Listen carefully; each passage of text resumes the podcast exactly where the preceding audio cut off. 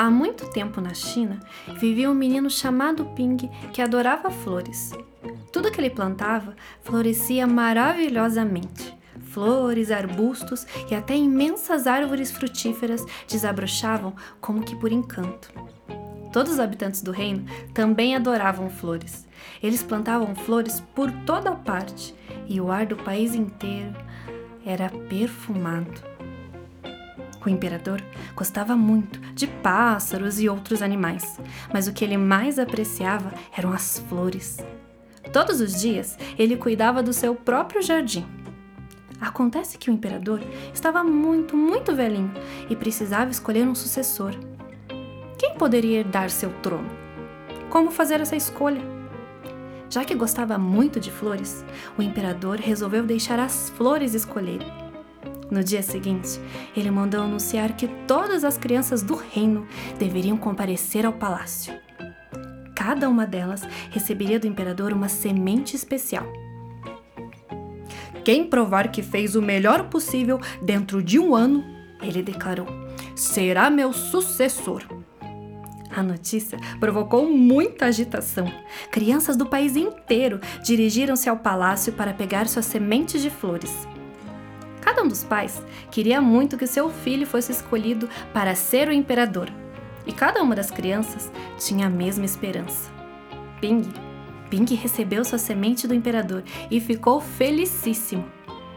Tinha certeza de que seria capaz de cultivar a flor mais bonita de todas. Ping encheu o vaso com terra de boa qualidade e plantou a semente com muito cuidado.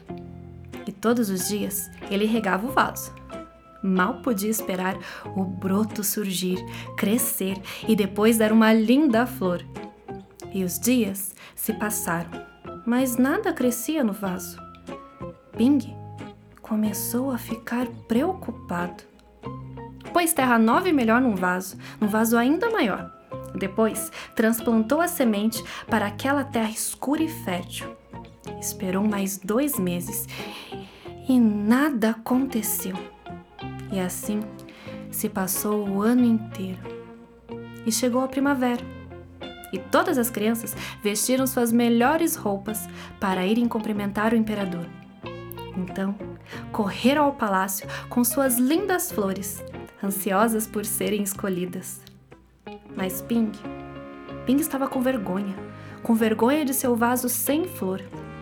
Ele achou que as outras crianças zombariam dele, porque pela primeira vez pela primeira vez na vida.